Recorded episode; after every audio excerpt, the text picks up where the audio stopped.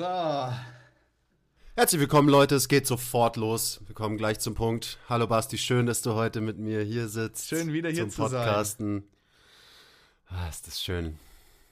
Über was reden wir denn heute, Willkommen Basti? zurück zum Thema Atmung, natürlich. Ich liebe Atmung. Ihr, ihr bemerkt schon, dass wir einen guten roten Faden haben zurzeit.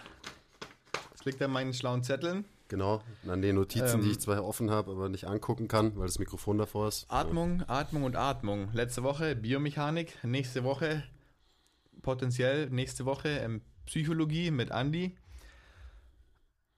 Also bleibt ja nur noch die Physiologie des Atmens. So Physiologie slash Physiologie. Biochemie so ein bisschen. Ja, Oder? Ja. unbedingt, ja, voll. Okay, let's do this. Let's do this. Ähm, so, ich meine, wir haben bei Biomechanik schon damit angefangen. Was ist Atmung überhaupt? Luft rein, Luft raus. Und warum atmen wir überhaupt wirklich? Das würde ich vielleicht mal heute zum Eröffnen nehmen, um gleich wirklich on the point zu kommen. Also, Yep. ja, warum atmen wir überhaupt? Ja. Was heißt Luft rein, Luft raus? Atmung bedeutet in dem Kontext hauptsächlich den Gasaustausch. Ähm, wir atmen, damit wir Sauerstoff zu unseren Zellen schaffen können, damit da Energie produziert werden kann, damit wir am Leben bleiben, uns bewegen können, geilen Scheiß machen können als Menschen, schwere Gewichte heben zum Beispiel oder auch einen Marathon joggen, äh, schwimmen, Marathon schwimmen, sorry. Marathon schwimmen. Genau.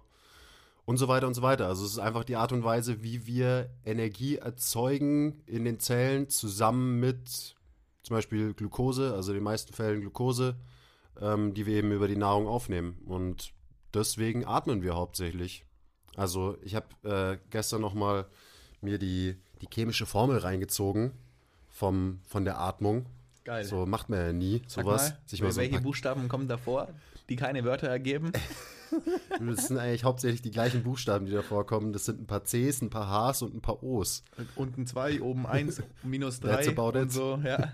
Also grundsätzlich ist es so, äh, Glucose und Sauerstoff. Glucose ähm, nehmen wir über die Atmung auf, also Fette oder eben Kohlenhydrate noch näher Äh, Warte, ähm, ganz kurz. Ja, da war gerade ein kleiner Verdreher drin, glaube ich.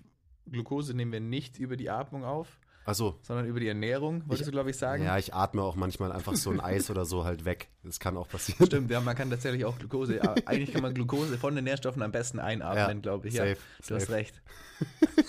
Okay, ähm, also die Glucose nehmen wir eher über die Ernährung auf ähm, und den Sauerstoff eben über die Atmung.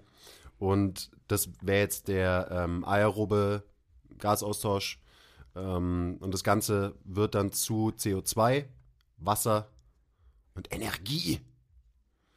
Gut. Das ist der grundsätzliche Gasaustausch. Ja. Und was ich da interessant finde, das würde ich jetzt auch noch dranhängen, ähm, wenn man sich mal die Frage stellt, zum Beispiel, ich will Fett verlieren, ich will abnehmen. So, wo, wo geht es eigentlich hin, dieses verlorene Gewicht? Was passiert mit dem? Löst sich das einfach nur auf magische Art und Weise auf? Nein. Wenn man sich diese Formel anschaut, dann ist klar, dass das C vom CO2, was wir ausatmen, das ist quasi das Fett, das wir da vor dem Körper mit uns rumgetragen haben. Weil alle, egal ob es Fett ist oder Kohlenhydrate, sind immer irgendwelche ähm, Kohlenstoffkombinationen, Ketten, whatever, Verbindungen. Ähm, und wir atmen kein C ein, sondern wir essen es ein, Ja.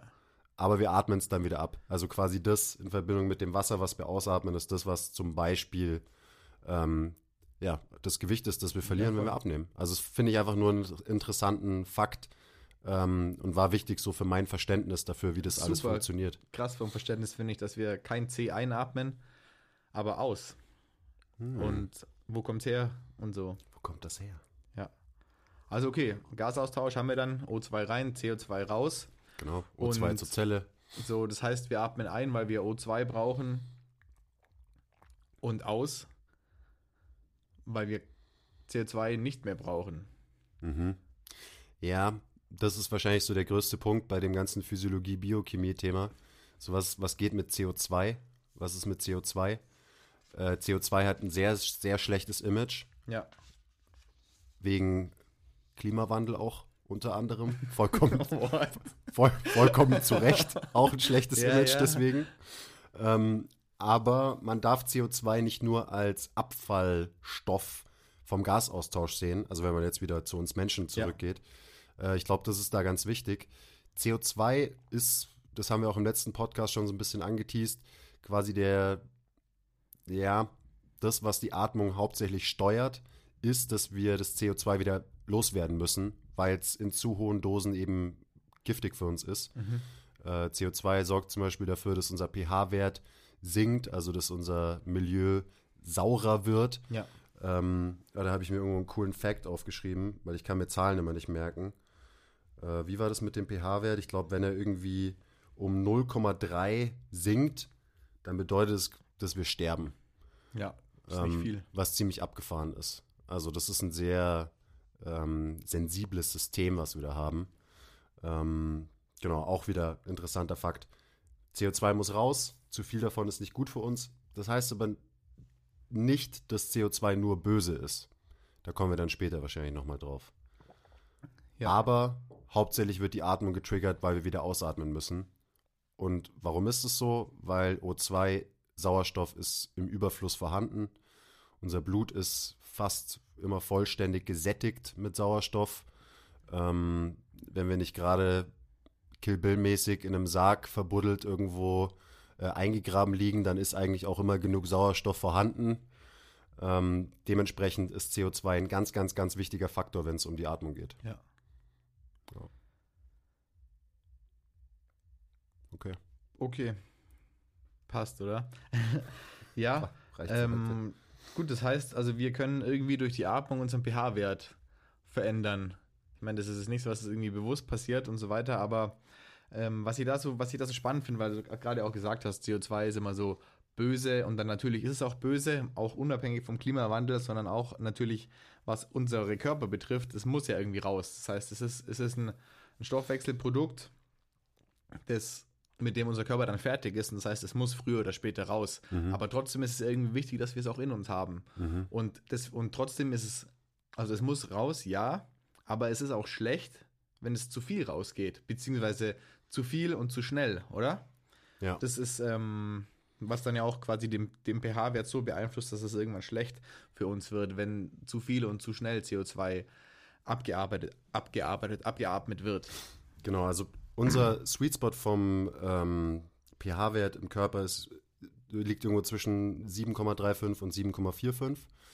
Und wenn wir da drüber oder drunter sind, beides nicht cool. Also wenn wir zu basisch sind, nicht Ja. gut für uns. Wenn wir zu sauer sind, auch nicht gut für uns. Und was oft passiert durch schlechte Atemmuster, zum Beispiel durch zu viel Mundatmung, wo wir auf jeden Fall auch noch drauf eingehen werden, ist, dass wir eher zu viel CO2 ausatmen, was dazu führen kann, dass wir zu basisch werden und dass wir ähm, quasi durch dieses Hyperventilieren und Hyperventilieren bedeutet in dem Fall nicht, ich nehme mehr Sauerstoff auf, sondern in erster Linie bedeutet Hyperventilieren, ich atme zu viel CO2 ab. Das, Ja. was du, was du gerade schon angesprochen hast.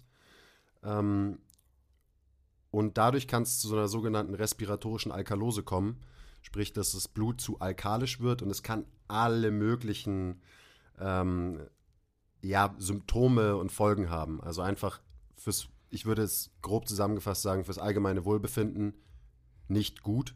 Ähm, warte, ich habe mir hier so eine kleine Liste, mehr Histamine, mehr sympathischer Drive, ähm, Vasokonstriktion, also quasi verengte Blutgefäße, ähm, weniger Sauerstoff zu den Zellen, Hä? weniger Sauerstoff zu den Zellen, obwohl wir mehr CO2 ausatmen. Das erklären wir gleich noch, warum Mhm. das so ist. Ähm, mehr Immunreaktionen, schneller, man ist schneller ermüdet und ähm, es scheint auch die Sensitivität vom Nervensystem insgesamt zu steigern. Also man ist dann vielleicht irgendwie lichtempfindlich, man ist schnell irgendwie gestresst, einfach von allen möglichen Situationen. Also ihr merkt schon, die Liste an Symptomen not good. Ja. Das wollen wir nicht. Wir wollen nicht, wir wollen keine respiratorische Alkalose. Nur weil man You don't want that.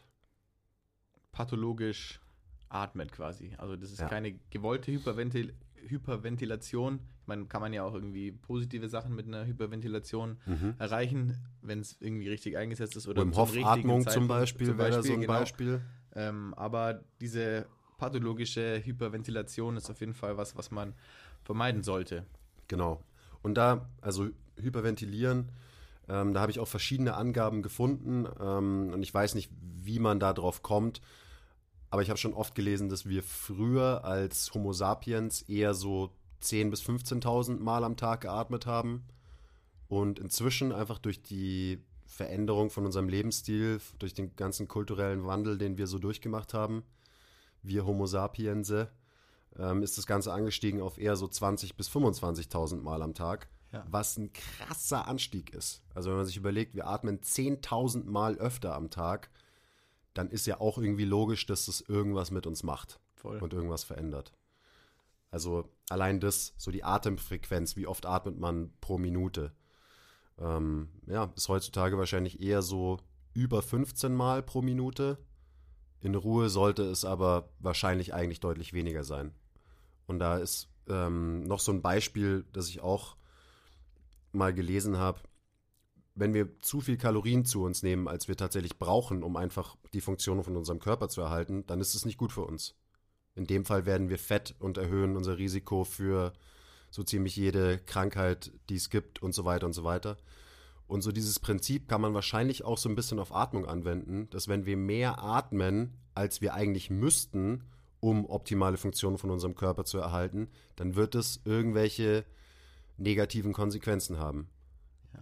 Zum allem- Beispiel die Liste, die ich gerade vorgelesen habe. Genau, vor allem wenn man dann eben nicht richtig atmet und nicht, genau. nicht den nötigen Sauerstoff einatmet und das nötige CO2 abatmet, sondern halt eben Sauerstoff, wie du vorhin schon gesagt hast, ist immer da, haben wir immer genügend eigentlich. So, dann fängt man irgendwann an, zwar einzuatmen und aber nicht mehr so viel auszuatmen und dann sammelt man CO2 auch an. Beziehungsweise wir atmen zu viel CO2 aus. So rum ist es. Jetzt habe ich es gerade verdreht im Ja. Kopf. Was, also das, das Schlimme ist quasi, wenn wir einfach ähm, zu oft atmen, ohne es zu müssen, wahrscheinlich, dann Mhm. verlieren wir zu viel CO2.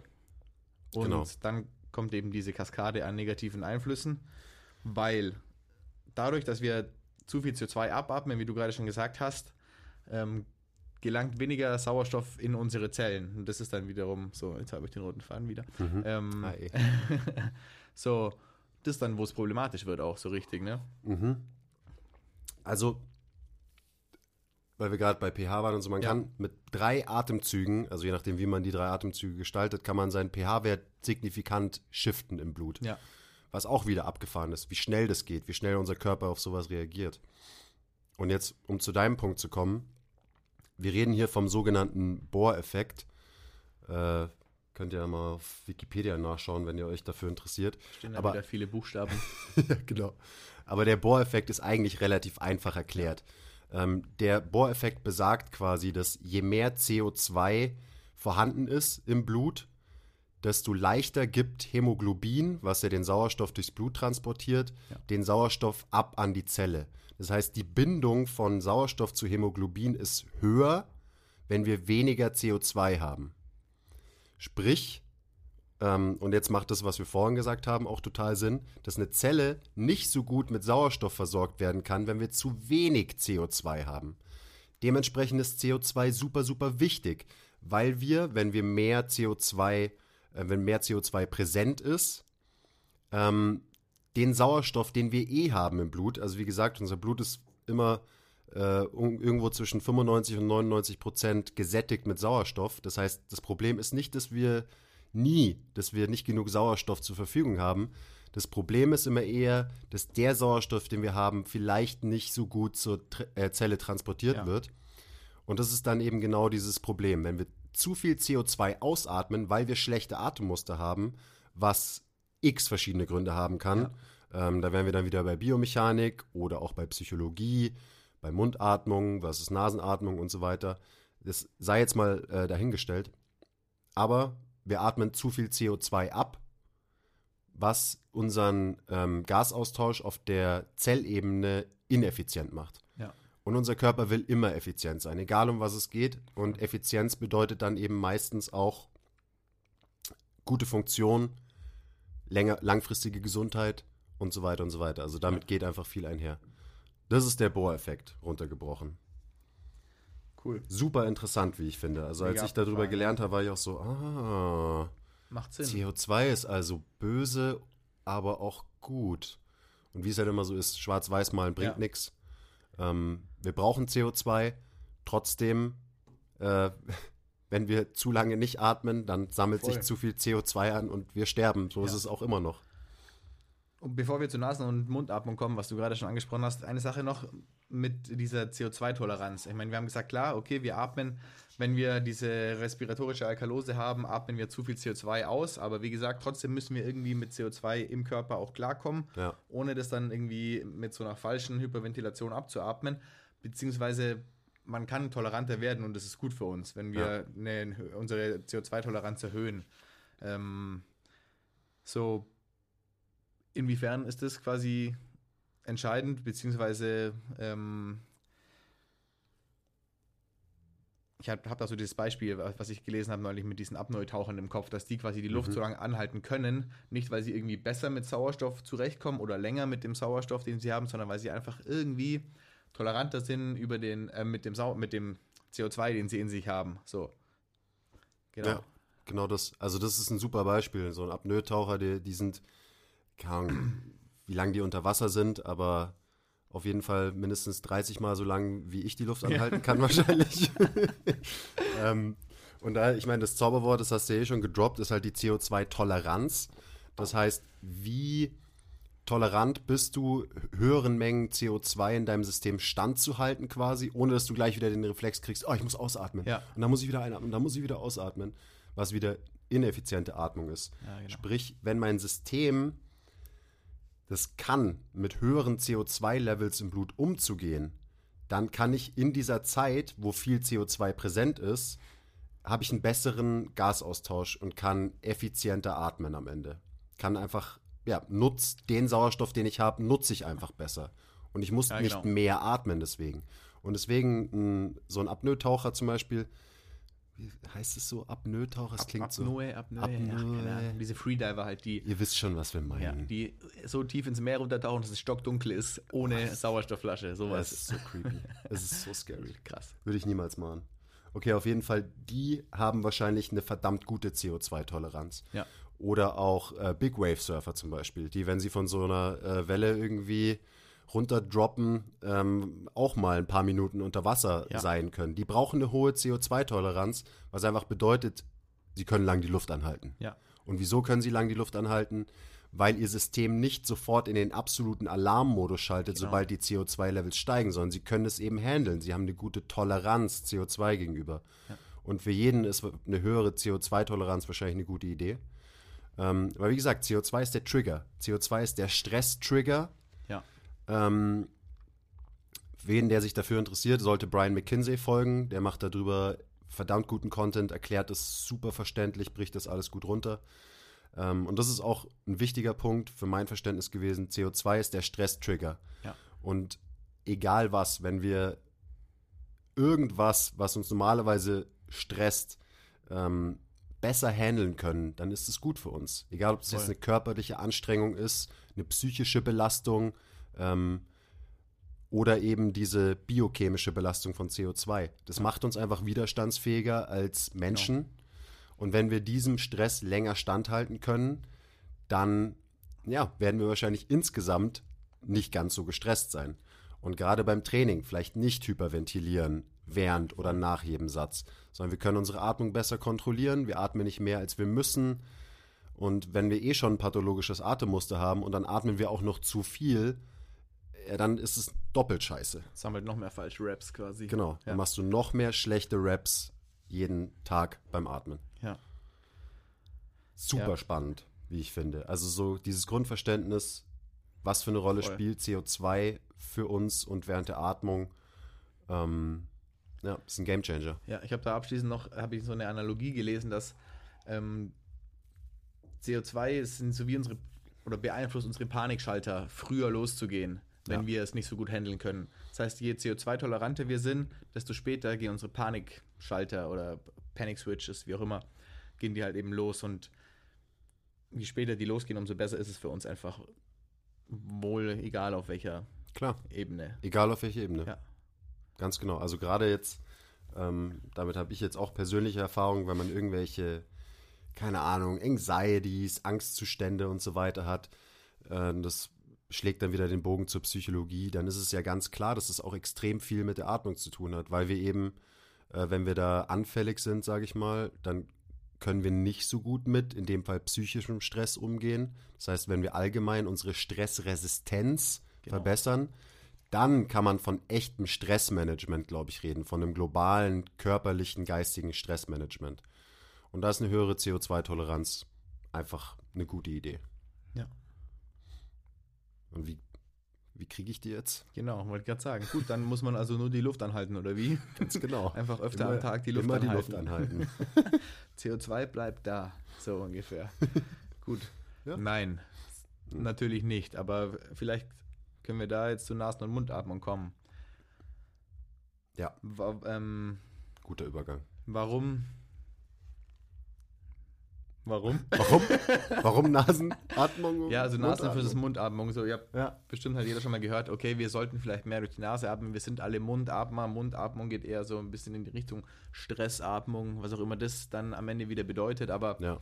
ähm, wieso ist es so? Wieso ist Mundatmung schlecht für uns? Beziehungsweise wieso sind aber dann auch so viele Menschen Mundatmer?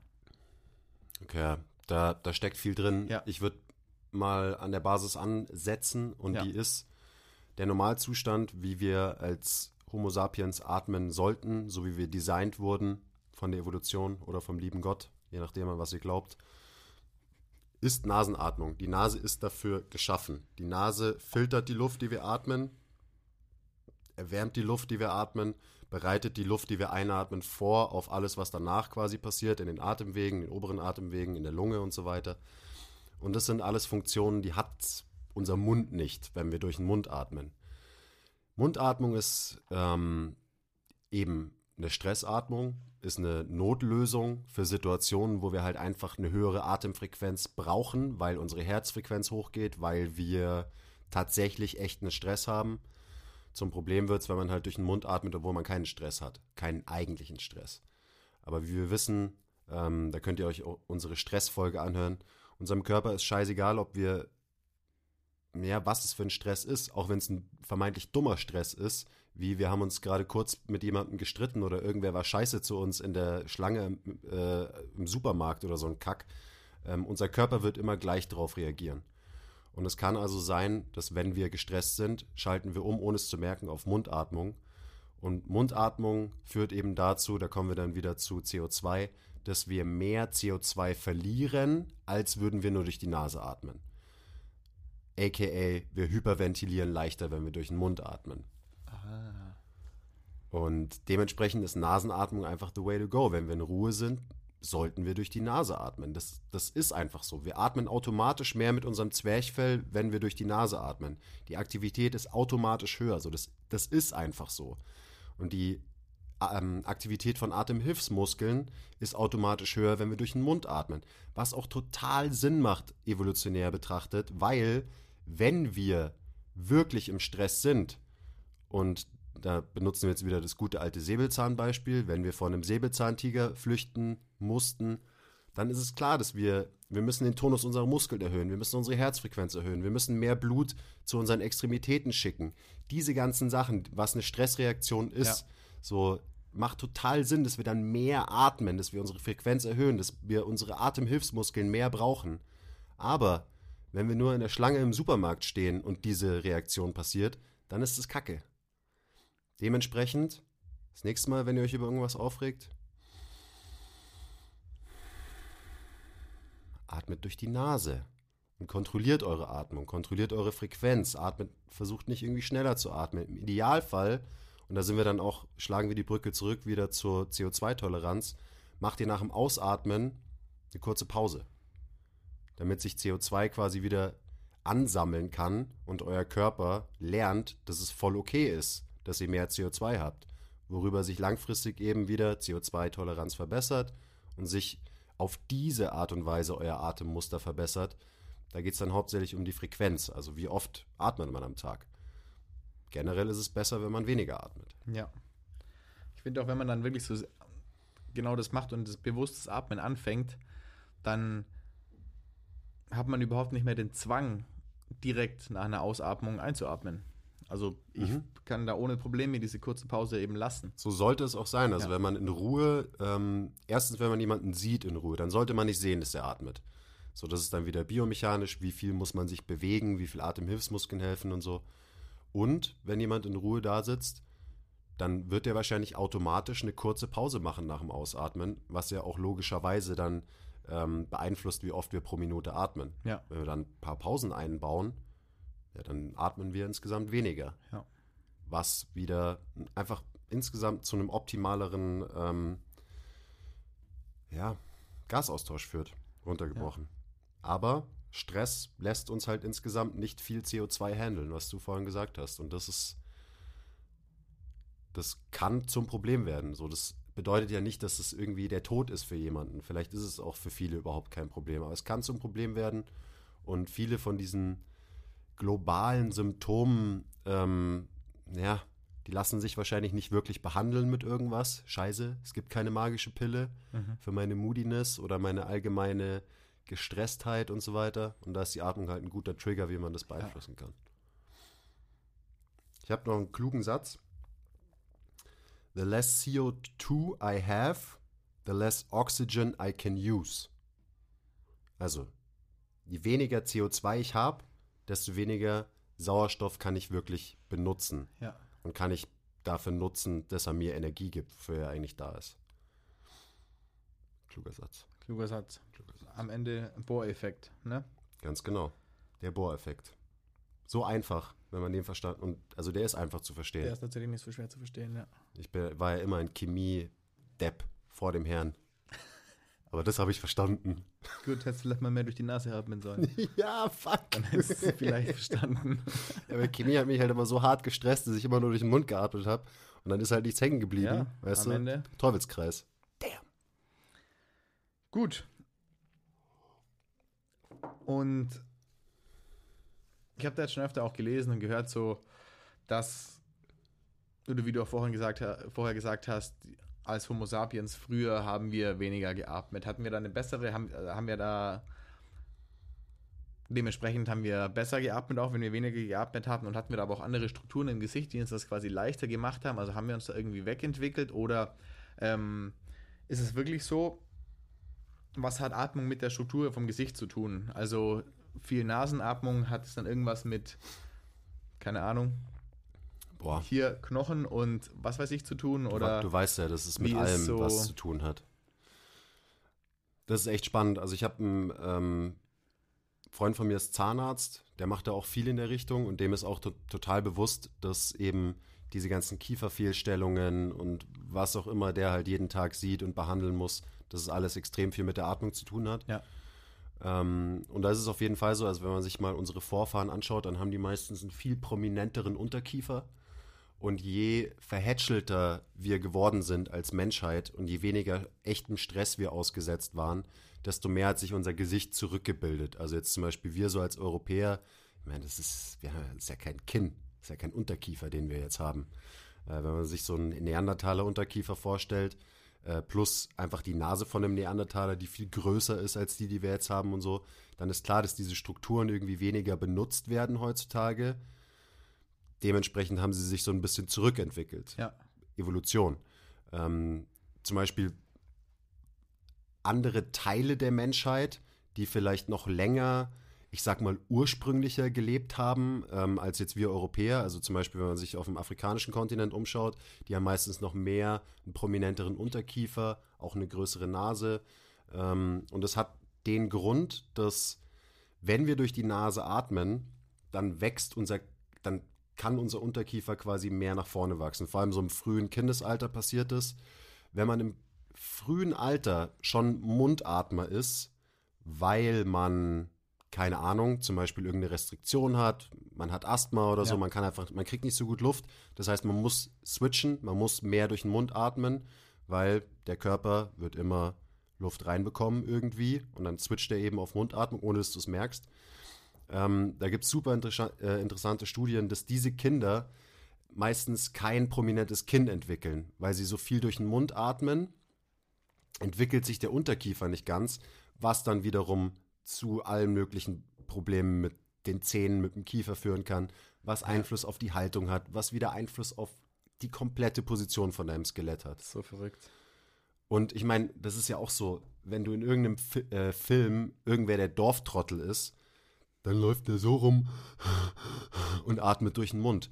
Und so, das ist kein schönes Bild oder so, aber es ist ganz klar, wo das herkommt, weil halt so diese ganzen Klischees, die stimmen ja meistens irgendwie und äh, haben, basieren auf irgendwas Realem. Und so ist es halt auch mit Mundatmern oder Mundatmung generell. Ja, also ich finde es super interessant, dass die Art und Weise, wie du im Kindesalter atmest, ähm, die Struktur und dein Aussehen nachhaltig prägt. Ja. Also wenn jemand so ein ganz kleines Kinn oder kein Kinn hat, dann ist die Chance hoch, dass der Mensch im Kindesalter viel durch den Mund geatmet hat, wenig durch die Abgefahren. Nase. Dadurch hat sich der Kiefer nicht wirklich nach vorne verschoben. Der Kiefer hängt hinten drin. Und was passiert, wenn der Kiefer hinten hängen bleibt? Unsere Atemwege werden automatisch kleiner dadurch. Sprich, es wird uns noch schwerer gemacht einzuatmen, weil alles nach genau. hinten verschoben ist. Unsere Atemwege sind nicht offen. Super abgefahren. Und da ist natürlich die Frage, wieso sind so viele Menschen heutzutage Mundatmer? Ja, weil wir, weil das Tier Homo sapiens nicht mehr artgerecht gehalten wird, Ja. glaube ich. Kann man zusammenfassend sagen, oder? Ja, so wie du sie nie gesehen, aber wahrscheinlich. Ja, Irgendwie so.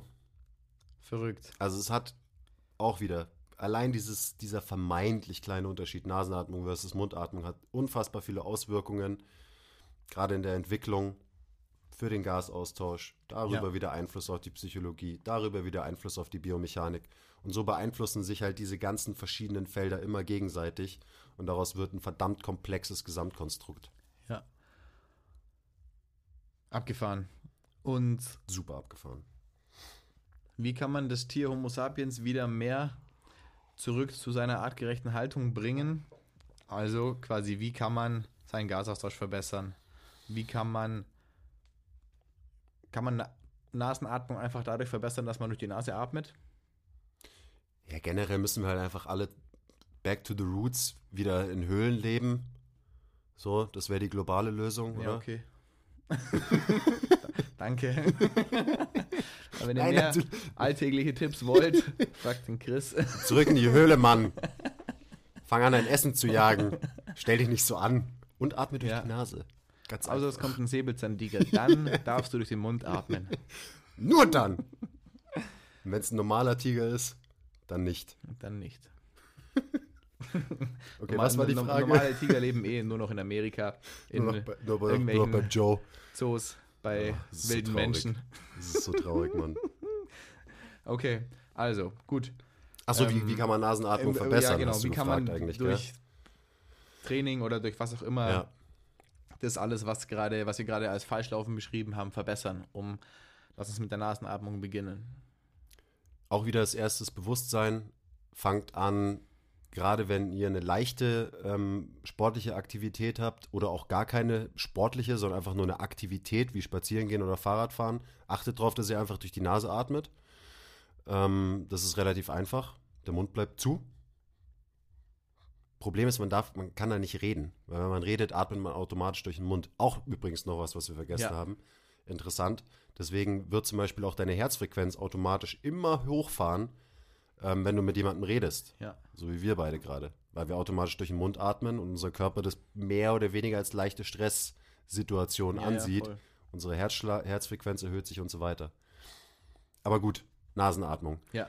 Ähm, ich probiere es so zu machen, dass ich zum Beispiel, wenn ich jetzt, ich mache Sprintintervalle und während ich sprint, ist mir scheißegal, wie ich atme, so, da geht es mir darum, dass ich maximal schnell laufe. So, anderer Fokus. Aber nach meinem Sprint will ich so schnell wie möglich switchen zur Nasenatmung. Und wenn man da so eine leichte Atemnot, nenne ich es jetzt mal leichte Atemnot, verspürt, dann macht man es wahrscheinlich richtig. Ja. Und weil du nimmst einen Stress wahr, aka das CO2, das sich langsam aufbaut in dir. Und wenn du dann dagegen hältst und eben nicht das ganze CO2 so raushechelst, Ja. weil du durch den Mund atmest, sondern du machst es kontrolliert durch die Nase, dann wirst du langfristig deine CO2-Toleranz verbessern können. Und wenn du dann noch durch die Nase atmen kannst unter steigender Belastung, wirst du es auch wieder verbessern. Also wenn du zum Beispiel sogar joggen gehst und du atmest du durch die Nase. Oder du machst mal ein Krafttraining und atmest nur durch die Nase. Ist dann Ja. halt kein, obviously kein super schweres Training. Ähm, aber gerade bei so regenerativen ähm, Sachen wie Joggen, Fahrradfahren und so, einfach nur noch durch die Nase atmen. Und, also es geht sogar so weit in dem äh, Buch, was ich da drüber gelesen habe, ähm, The Oxygen Advantage von Patrick McKeown, Shoutout, und gutes Buch für alle, die mehr drüber lernen wollen. Ähm, der klebt seinen Patienten, also der arbeitet wirklich da therapeutisch mit Atmung, klebt seinen Patienten mit Klebeband den Mund zu über Nacht, damit jemand nachts halt nur durch die Nase atmet, weil das ist auch so eine Sache. Wir merken es oft gar nicht, atmen aber nachts durch den Mund, was wir nicht machen sollten. Gibt es jede Menge Studien, die zeigen, dass du immer regenerierter bist und besser schläfst, wenn du durch die Nase atmest, weil so ist einfach unser Design. So sollte es funktionieren. Das andere ist einfach eine Kompensation und ist, patho ist pathologisch. Also wenn du aufwachst und du hast immer einen trockenen Mund und musst erstmal einen Liter trinken, nachdem du aufstehst, dann hast du wahrscheinlich die ganze Nacht durch den Mund geatmet. Nicht gut. Ja. Du wirst wahrscheinlich besser fahren, wenn du durch die Nase atmest. Und das ist am Anfang ist es manchmal ein Stress. Für mich genauso. Ich habe chronische Nebenhöhlenprobleme. So, ja, ich kann nicht durch die Nase atmen, die ist verstopft. Ja, schneuz dich, atme trotzdem weiter durch die Nase. Mhm, Gerade wenn ich zum Beispiel Fahrrad fahre, ist es schwierig für mich. Und auf den ersten fünf Minuten denke ich mir, fuck, meine Nase ist verstopft, egal, ich atme trotzdem weiter durch die Nase. Und dann kommt irgendwann der Moment, Ja. da macht die Nase auf und es passiert wirklich. Man muss einfach dranbleiben und nach einer gewissen Zeit öffnen sich die Atemwege. Ähm, hat damit zu tun, dass auch wieder interessanter Punkt, wenn wir durch die Nase atmen, produziert unser Körper Stickstoffmonoxid ähm, und Stickstoffmonoxid wirkt gefäßerweiternd. Deswegen supplementieren zum Beispiel Ausdauersportler auch damit. Deswegen gibt es diesen rote Beete-Hype bei Ausdauersportlern. Ausdauersportler trinken rote Beete-Saft vor einem Wettbewerb, weil da sind Nitrate drin, sprich dieses Stickstoffmonoxid, was dazu führt, dass ähm, unsere Gefäße sich erweitern und auch wieder die Atmung effizienter wird. Also so als Zahl äh, habe ich immer gelesen, Nasenatmung ist 15% Ja. effizienter als Mundatmung. 15% ist eine Hausnummer, würde ich sagen. Ähm, Ich meine, das spielt ja dann alles auch mit allen Sachen, die wir gerade besprochen haben, zusammen. Je mehr Stickstoffmonoxid du hast, desto größer sind deine Gefäße, desto mehr Blut zirkuliert durch deinen Körper. Dann wiederum, je mehr du durch die Nase atmest, desto mehr CO2 hast du verhältnismäßig im Körper, desto stärker ist der Bohreffekt, desto mehr kann ähm, Sauerstoff von deinen Zellen aus dem Blut aufgenommen genommen werden. Das wird einfach alles effektiver. Deswegen ist es einfach schlüssig, dass das Ganze effektiver ist als eine Mundatmung, um das mal so kurz runterzubrechen. ja. ja, absolut. Und man muss ja, was ich gerade noch sagen wollte, ähm, weil es eben wirklich so ist, dass das ein Stressor ist. Ich meine, ich merke das genauso. Ich habe jetzt nicht unbedingt mit Hügelsprints wie du angefangen. Oder, oder vielleicht ist es Ich habe mich da auch hingearbeitet. Hin, genau, also wollte ich gerade sagen. Das ist vielleicht nicht unbedingt das, womit man starten soll, sondern vielleicht erstmal quasi, jetzt gerade geht eh jeder ähm, ziemlich viel spazieren oder sollte. Das ist was, auf jeden Fall spazieren gehen und durch die Nase zu atmen. Ja, Mund Äh, zu.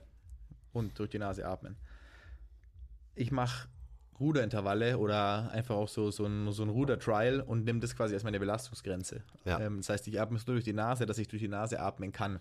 Und dann mache ich, keine Ahnung, ich fahre, ich fahre, ich ruder eine, eine Viertelstunde oder keine Ahnung, 10 mal 2 Minuten, 10 mal 3 Minuten und versuche da einfach immer so ein bisschen natürlich auch an die Grenze zu gehen von der Nasenatmung. Aber wenn ich merke, so scheiße, ich habe das Gefühl, ich, ich ersticke jetzt dann oder ich, ich komme irgendwie nicht mehr hinterher und ich kriege keine Luft, beziehungsweise oft ist das Problem tatsächlich nicht, dass man keine Luft mehr kriegt, sondern dass man Probleme hat, die Luft irgendwie rauszuatmen und dann vom Gefühl her neue reinzukriegen. Also äh, ich finde bei der Nasenatmung gerade ist echt so das Ausatmen irgendwie so das Limit oft und dann macht man halt ein bisschen langsamer, versucht da wieder ein bisschen hinterherzukommen. Beim Rudern ist blöd, wenn man was in der Hand hat, aber dieser Trick, dass man sich hier quasi unter den Augen die Haut auseinanderzieht, weil man dann da einfach wieder ein bisschen mehr Luft reinbekommt Ja, oder eben sich auch die, raus. die oberen Atemwege, wenn man diesen Genau, dass man hier kleinen einfach Hack macht.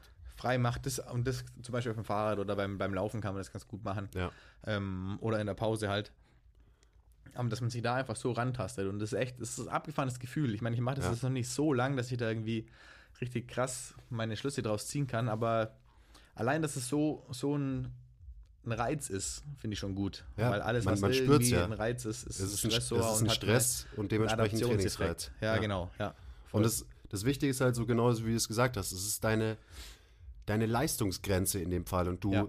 Switch dann nicht zur Mundatmung, wenn du merkst, okay, ich krieg irgendwie leichte Atemnot, sondern du machst halt ein bisschen langsamer, bleibst aber in dem Modus. Und genauso würde ich anfangen. Da kann man auch, also man kann alles machen, aber man ballert halt dann vielleicht nicht auf 100%, sondern auf 85% Voll. durch die Nasenatmung, was voll okay ist, weil du dadurch halt ähm, einfach ein anderes System trainierst, nämlich dein, dein Atmungssystem und deinen gesamten Genau. Gasaustausch, was langfristig mit Sicherheit super wertvoll ist.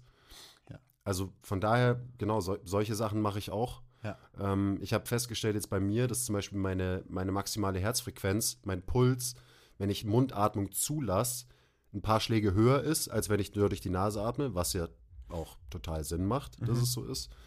Ähm, aber trotzdem kann ich mit ähm, 180er Puls Nasenatmung ballern. Ja, voll kann man. Und das geht dann auch, also relativ schnell, ist wahrscheinlich übertrieben, aber man kommt da ganz gut hin. Hier, du hast vorhin Brian McKenzie erwähnt und der sagt auch, wenn jemand so Probleme hat, dass, dass er absolut keine Nasenatmung während jeglicher Form von Belastung zulässt, äh, äh, zulassen kann, also wenn man einfach sofort, sobald man irgendwas macht, ähm, durch den Mund atmet, dann sollte man tatsächlich versuchen, so vier bis sechs Wochen wirklich nur Trainings zu machen, in denen man nur durch die Nase atmet. Ja. Ist, klar ist natürlich hart, aber wenn man das einfach in zwei Einheiten von vier in der Woche oder wie auch immer halt einmal die Woche macht oder bei so moderaten Sachen wie einem Spaziergang oder ganz, ganz ähm, Steady-State joggen oder radeln oder was weiß ich, Oder leichte Intervalle. leichte Intervalle, dann hat, bringt es wirklich was.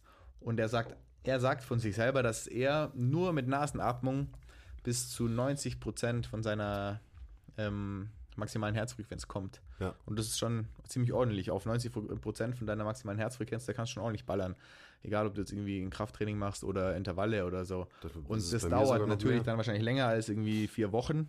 Aber Mei, so scheint ist es halt mit Training. Man, Ist muss ja halt, wie- man genau. muss halt trainieren, damit Voll. man irgendwo besser wird. Und ich, ich meine, ich komme auf 190, wenn ich durch den Mund atme und ich bin aber auch schon auf 180 gekommen, wenn ich durch die ja, Nase voll, atme. da bist gar nicht so weit entfernt vom Brian. Gar nicht. Und warum? Weil so die aerobe Kapazität erhöht ist, oder? Je, größer, je besser die Grundlage, desto höher kommt man quasi ohne irgendwie auszumaxen.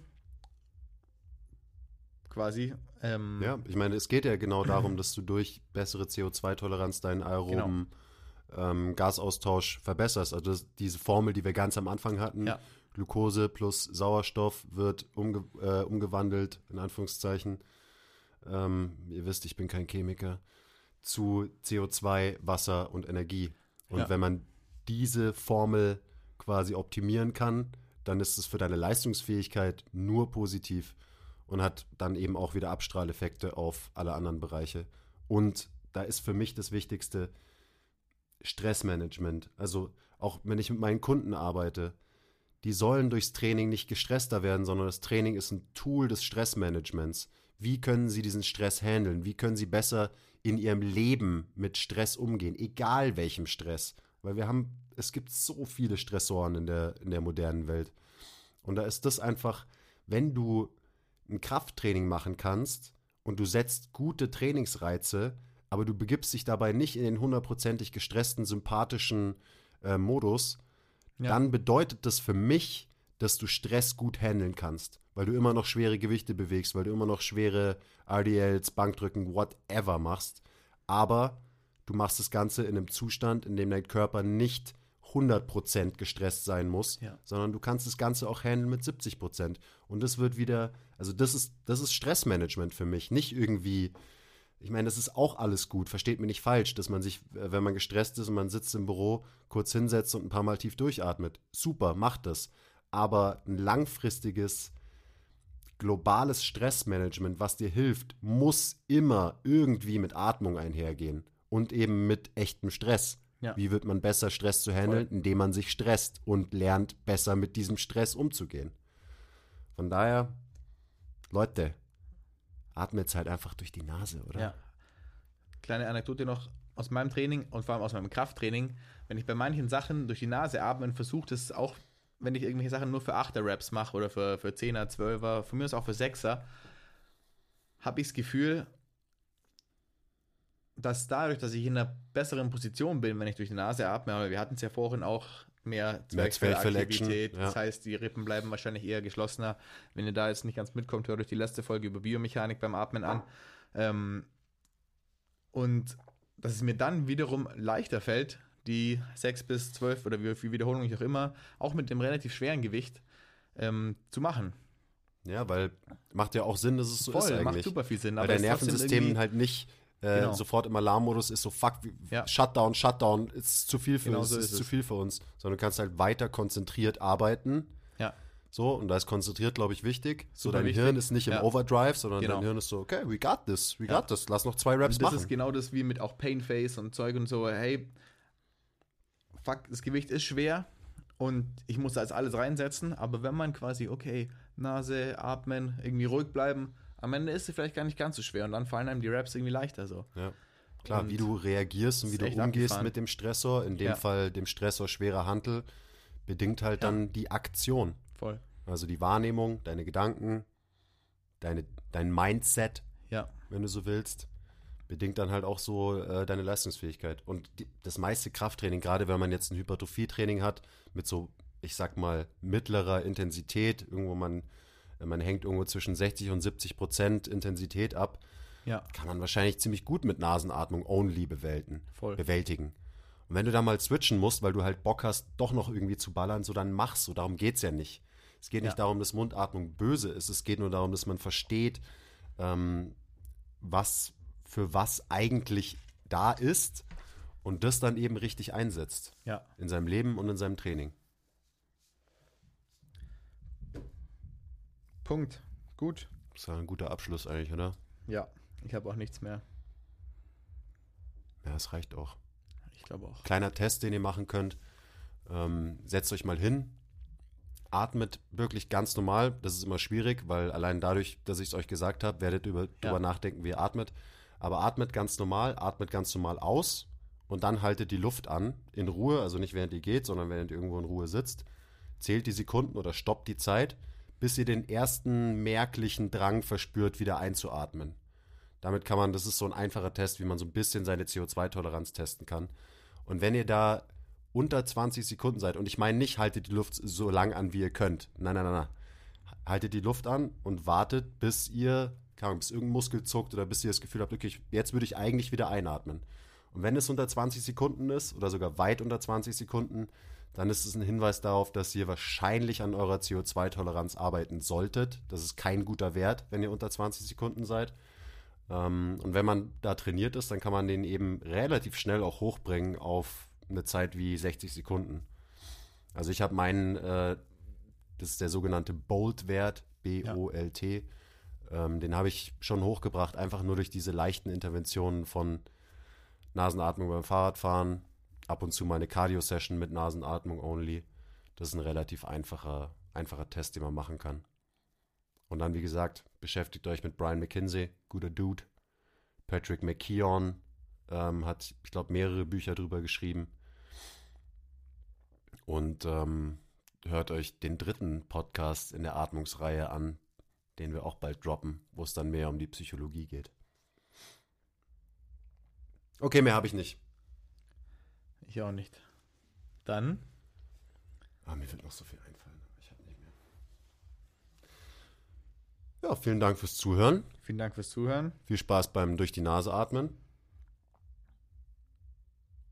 und bis zum nächsten Mal. Und teilt den Podcast, liked den Podcast, supportet uns, supportet uns, bitte, bitte, bitte. Kauft unsere Sachen, ähm, seid lieb zu uns, weil wir lieben euch auch, das wisst ihr ja. Und bei Fragen, fragt uns einfach. Bei Fragen, Fragen, Fragen. Okay, bye. Bye.